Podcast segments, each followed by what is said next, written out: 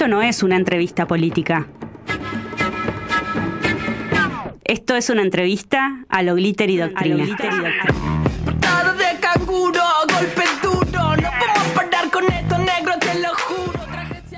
Muy bien, y volvemos en este lunes frío patagónico y tenemos el orgullo de tener eh, telefónicamente, por supuesto, con nosotras a Paula Arriaigada. Ella es activista trans, peronista y feminista, asesora parlamentaria en la Honorable Cámara de Diputados y Diputadas.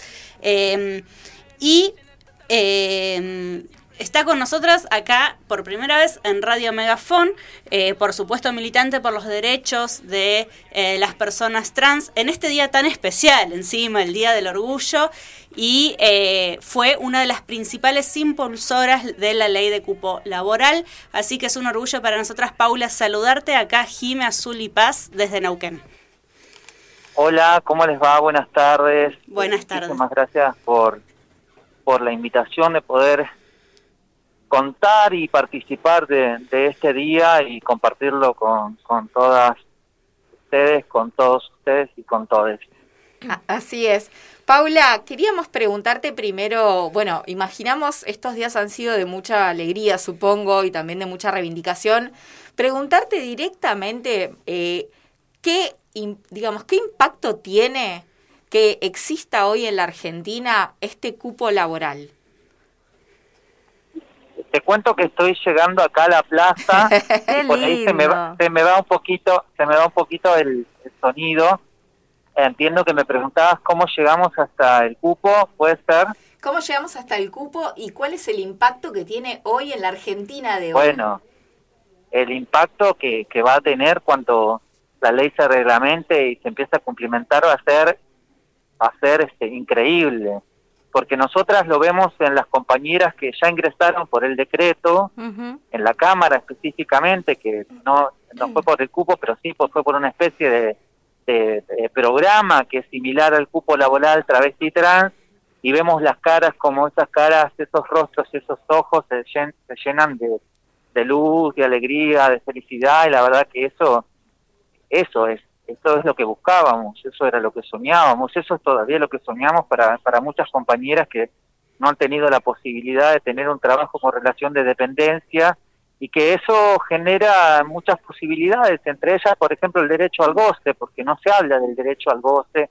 de, por ejemplo, tener un domingo y poder descansar y saber que igual estás cobrando un sueldo, saber que eh, vas a tener 15 días al año donde vas a poder tener vacaciones, y eso que las personas por ahí lo tienen como naturalizado, para nosotros no hubo vacaciones, no hubo domingos para descansar, no hubo días donde nos enfermábamos y aún a pesar de eso podíamos descansar eh, cuidándonos porque había una obra social que también nos ayudaba. Todo esto que pareciera que es algo común para todos y para todas, no lo era para nosotras. Esto cambia un paradigma para un para para un espacio, para una comunidad, para una población que estuvo diezmada, que estuvo perseguida, que estuvo violentada, que tuvo, que tuvo y tiene todavía un promedio de vida muy corto y que no me cabe ninguna duda que a partir de ahora va a empezar a tener un promedio más elevado, porque ya, ya sucedió con la ley de identidad de género que el promedio de vida era hasta los 35 años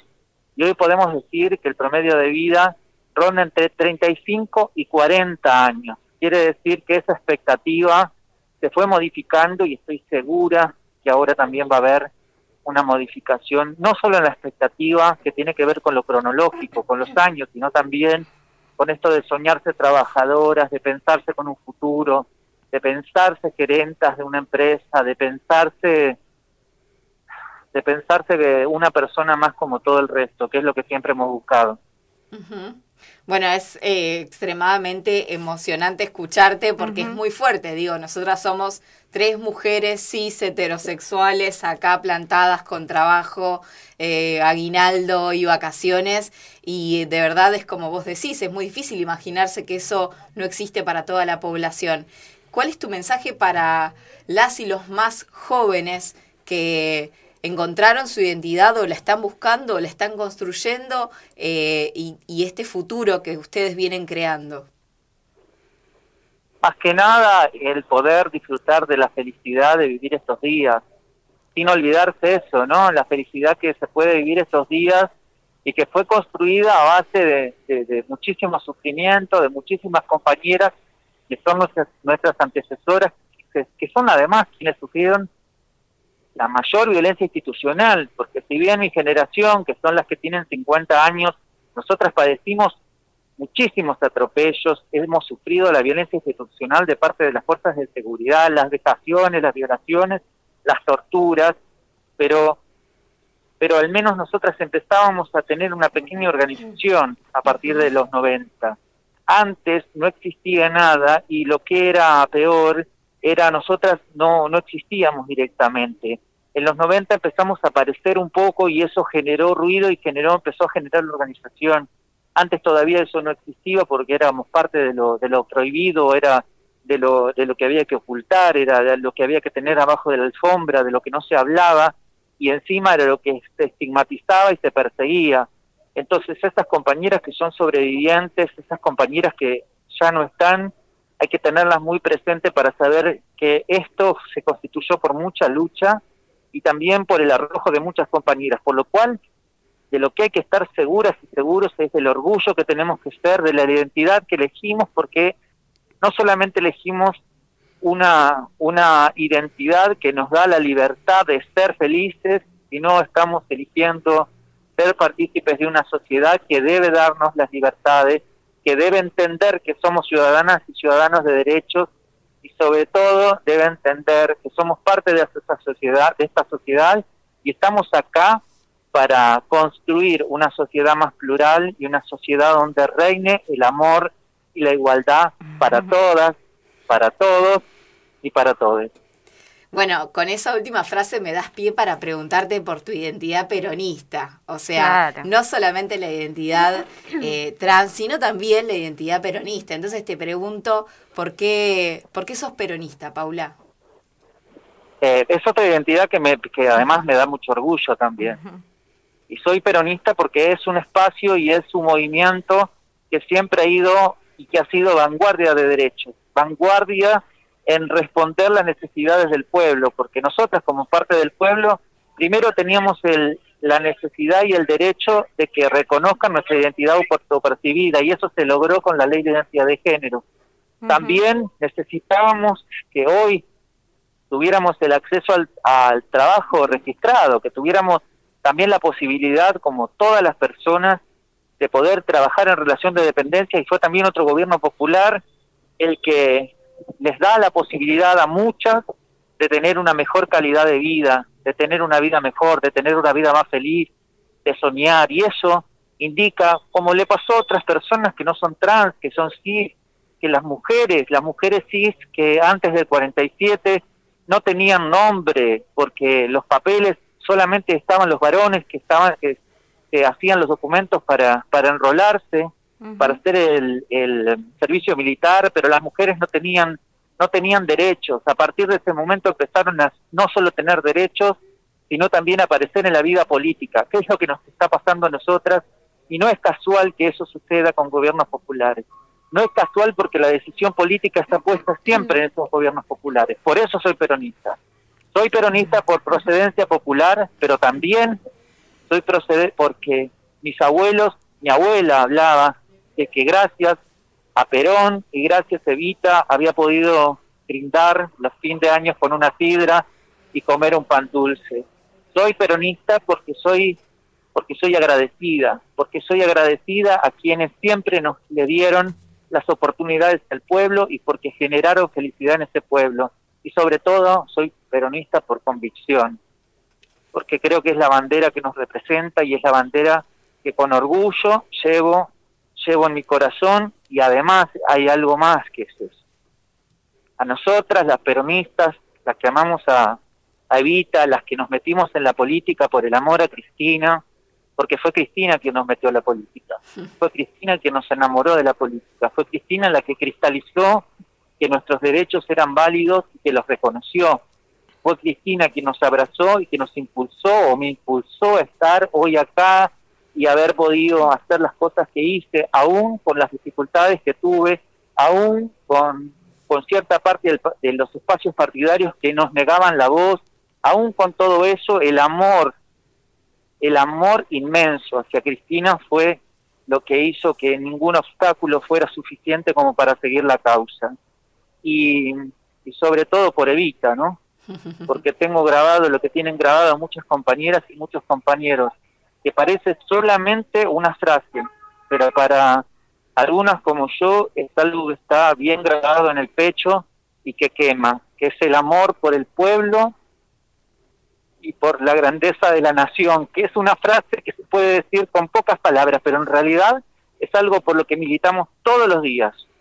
Por, por eso caminamos los barrios, por eso vamos a buscar la necesidad para tratar de convertirla en derecho. Por eso todos los días y las horas dedicamos para que este pueblo sea feliz, que no es un no es solamente una palabra, sino es una realidad. Y la realidad hoy la veo en muchas de mis compañeras que se ven esperanzadas y en muchas compañeras que ya han logrado tener un trabajo por primera vez, aunque sea a los 47 años, que sea una oportunidad para generar una vida mejor. Si eso no es generar la felicidad para el pueblo, ¿dónde está la felicidad?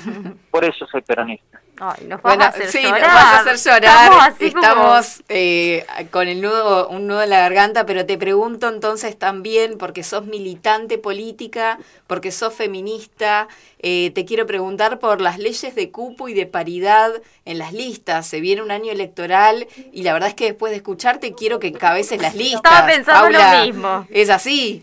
Eh, ¿Tenés aspiraciones vos personales de poder integrar? ¿Sos parte de algún equipo en particular? Eh, ¿cómo, ¿Cómo te ves en, ese, en este futuro cercano dentro de la política? Eh, te escuché la mitad de lo que me dijiste. No, te decía que si... Perdón. No, no pasa nada, por favor. Si vos que sos militante política y en este año electoral, después de escuchar todo lo que dijiste, queremos que encabeces las listas a diputada, claramente. Pero bueno. Que hacemos la campaña. es una pregunta, es una afirmación. Eso es una afirmación, eso es parte de nuestra voluntad. Pero digo, ¿vos bueno, yo creo, aspiraciones? Yo, creo que, yo creo que eso eh, depende de una decisión política y también depende del acompañamiento de, de, las compañeras y de los, de los compañeros. Para mí la vocación del servicio está puesta desde el primer momento y por supuesto que desearía eh, desearía estar en un lugar, porque además, ¿sabes qué? Siempre nos han dicho que nosotras no podemos hacer, no podemos cumplir eso, que nos falta la expertise, que no somos idóneas, que no somos idóneas para cumplir esos lugares de decisión. Y yo creo que nosotras somos tan idóneas como cualquier otro, porque los académicos son los que nos llevaron y nos endeudaron, y que esa deuda la paga el pueblo, los académicos son los que, el académico, un académico fue que nos llevó allá aquella tarde horrible de diciembre del 2001 y fueron gente que había ido a la universidad y a nosotras porque nosotras no hemos pisado una universidad más que para dar una charla, nos quieren hacer creer que no estamos preparadas para ocupar un lugar. Yo creo que muchas estamos preparadas porque tenemos grabado a fuego eso que te decía antes y además porque tenemos el hambre sobre nuestras espaldas. Nosotras sabemos cómo, cómo, cómo intentar al menos resolver estos problemas. Y, y si no sabemos cómo resolverlos, vamos a buscar alguna forma, pero buscarla ahí, en la calle, ahí donde están las respuestas reales. Así que yo creo que vengo trabajando hace un montón de tiempo, poniendo un granito de arena en cada lugar, construyéndome a mí misma y tratando de generar nuevos espacios y tratando de crecer como para prepararme para que el día que me toque estar en ese lugar lo haga para que la gente que creyó en mí se sienta orgullosa, que sienta que todo lo que pensó y todo lo que soñó es todo lo que hice y pueda sorprender que pueda hacer más cosas todavía. Eh, la verdad es que me sorprende un poco lo que me decís, porque es la primera vez que voy a hablar de, de estas cosas, pero de forma tan directa al menos pero pero sí creo que sí creo que creo que estoy preparada para esto. Creo que este es este el momento en que tiene que haber muchas compañeras y, y soy parte de lo que de las compañeras que viene trabajando sobre eso y obviamente que me gustaría pero necesitamos también que ustedes nos apoyen mucho para que los compañeros y las compañeras que tienen la lapicera se den cuenta que nosotras también tenemos el derecho a estar en esos lugares. Bueno, nos vamos a tener el mismo recorrido que hizo Evita, ¿no? Para seguir el mismo recorrido que hizo Evita, una vez que se sanciona el voto femenino en la, en la siguiente elección, se puebla de mujeres, el Senado, la Cámara, la Cámara de Diputados, los consejos deliberantes, se pueblan de mujeres. Este caso todavía estamos esperando que después de nueve años de sancionada la ley de identidad de género, también se pueble la Cámara de Diputados, la Cámara de Senadores, los consejos deliberantes de, de trabas. Y ojalá que pueda tener la oportunidad de ser una de ellas. Bueno, nos mudaremos a Buenos Aires entonces para ir a votarte, porque acá estamos como locas con vos. Y yo te quería preguntar, más allá de que la mayoría de, la gente que escucha Megafón sabe que se, que se celebra y que se lucha hoy, ¿qué le puedes contar a la gente que es el 28 de junio para el colectivo LGBTQ? Son dos fechas hoy. Una es la de Stonewall, que habla del orgullo, del orgullo LGBT, que no casualmente lo iniciaron dos compañeras trans que después fueron borradas de la historia, pero que estaban ahí, que fueron parte de la historia, que fueron la cabeza de la revuelta de Stonewall. Y por esa revuelta que sucedió hace 52 años es que hoy se conmemora el Día del Orgullo. Pero también acá en Argentina es la fecha que elegimos para recordar a, nuestras muertas, víctimas de los travesticidios y los transfemicidios. Por eso hoy también estamos aquí para preguntarnos dónde está Tehuel, para preguntarnos dónde está la justicia para nuestras compañeras que sufrieron crímenes de odio y también para recordar que estamos acá para construir una nación un poco más justa. Eso celebramos. Celebramos la vida, primero recordando el orgullo de la identidad que elegimos y luego también recordando las que no están para pedir justicia para que donde reinó la injusticia por fin de una vez reine la justicia y reine la igualdad. Maravilloso. Bueno, Paula, te agradecemos muchísimo tu tiempo, te dejamos que vayas a celebrar con las compañeras, los compañeros, les compañeres. Y la verdad es que es un honor para nosotros haberte podido escuchar un rato, robarte unos minutos de este tiempo. Y saber que acá contás con tres que te vamos a hacer la campaña si eso sucede, porque nadie la tiene más clara que vos, de eso estamos seguras. Les, agradezco el llamado, les pido disculpas porque en algunos momentos pasaban cosas por acá, alguien se robó un celular. No. Eh, están entrando las rojas, o sea, suceden muchas cosas. No es tan fácil la situación como para hablar de peronismo. Eh, Pero estuviste genial, igual, se entendió perfecto. y, por ahí este, con, la, con, con la voz que se iba. Así que les pido disculpas por, por algunos este, momentos que no, no se escuchaba y les agradezco mucho el que hayan tenido esta deferencia conmigo de tomarse todo este tiempo para poder hablar. Te esperamos en Neuquén. Muy bien, pronto, apenas se pueda. Un abrazo muy, muy grande. grande. Chao, chao. Beso grande. Beso grande.